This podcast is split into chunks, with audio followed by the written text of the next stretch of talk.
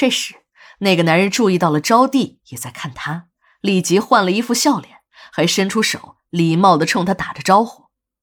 这时的招娣已经有了几分的醉意，他想知道这个坤哥为什么这么照顾自己，而自己又是什么时候成了他的马子，便端着酒杯摇摇晃晃地来到了酒吧的角落，一屁股坐在坤哥对面。这时的坤哥身边呢，还有一个妖艳的女人正缠着他发嗲。坤哥看招娣一过来，便使劲的推了那女人一把，那个妖艳的女人险些摔在地上，还不快滚！没看见我来客人了吗？坤哥一边呵斥着那妖艳的女人，一边站起身来，微笑着和招娣打着招呼。那妖艳女人的热脸贴到了坤哥的冷屁股上，十分不情愿的站起了身。哟，原来是泡上了新马子呀！我说怎么这么心急呢？再胡说，把你舌头割下来！坤哥边说，还狠狠地瞪了那个女人一眼。那女人看坤哥是真急眼了。便识趣儿的扭着屁股离开了。坤哥正想招呼服务员端酒，招娣挥手阻止了他。他睁着朦胧的醉眼，一言不发的看着坤哥。那一夜，招娣喝的是烂醉如泥，是这个叫坤哥的男人把自己送回家的。等他醒来时，已经是第二天的上午了。他发现自己睡在自己家的床上，满地的呕吐物也被人打扫干净了。招娣努力的回忆着，她想起来了，自己昨天无论怎样问坤哥为什么如此的照顾自己，这坤哥就是闪烁其词，不肯说实话。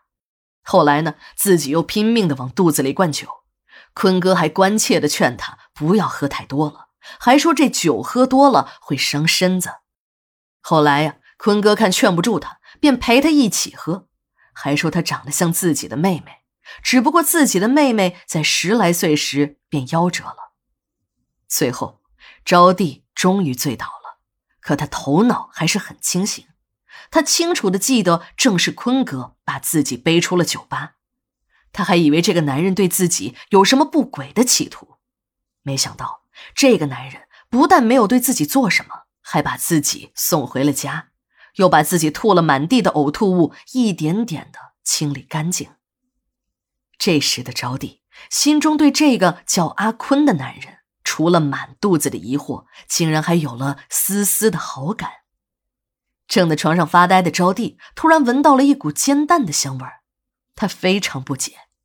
自从父母去世后，家里已经几个月不开火了，自己呢也总是把酒当成了饭，在酒精的麻醉下，一天天的混着日子。这种久违了的饭菜香味让他倍感意外。正在这时，一个男人的声音传了过来：“饿了吧？也不知道你喜欢什么口味我到街上买了点牛奶，做了个煎蛋。我这人笨手笨脚的，也不会做什么了，你就凑合吃一点吧。”随着说话的声音，坤哥扎着围裙，手里面端着碗筷，放在了招娣的床头。招娣看着面前还冒着热气的牛奶和煎蛋，虽然这样的吃食有点不搭调，可她心里还是很感激，眼泪不争气的在眼圈里面打着转。自从父母死后，招娣的眼泪就流干了。他发现围绕在自己身边的没有一个好人，都是变着法儿的想算计自己。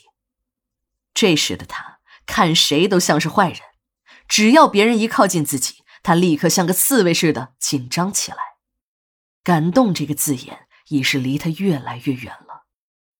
招娣突然感觉到了自己有胃口，闻到牛奶和煎蛋的香味肚子也咕咕的叫了起来。他真的是有点饿了。招娣端起了牛奶，拿起筷子大口的吃了起来。坤哥看到招娣那狼吞虎咽的样子，也坐在了一边，笑眯眯的看着。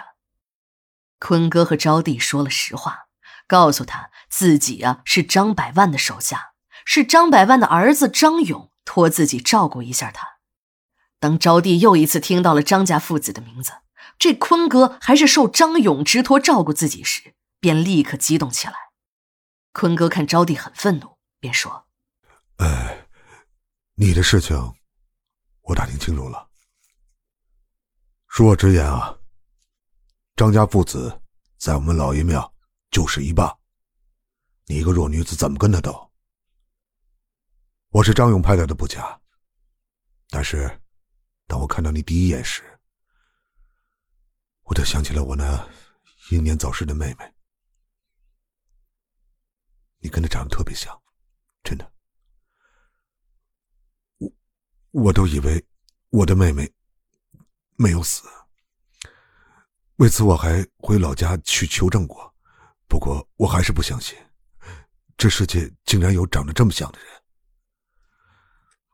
即使你不是我妹妹，我也早就把你当成我妹妹了。我保护你，是真心的。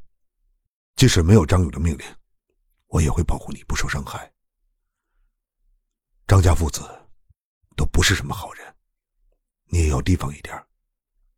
坤哥说到这儿，自己也笑了，看着已经不再愤怒的招娣，笑着说：“张家父子不是好人。”当然，我也不是什么好人。我就是个鸡头，专门拉皮条的，也是坏事做尽的人。不过，我阿坤和他们不一样，我还认祖宗，认亲人，讲一点江湖道义。对于你来说，张氏父子，你一定要提防。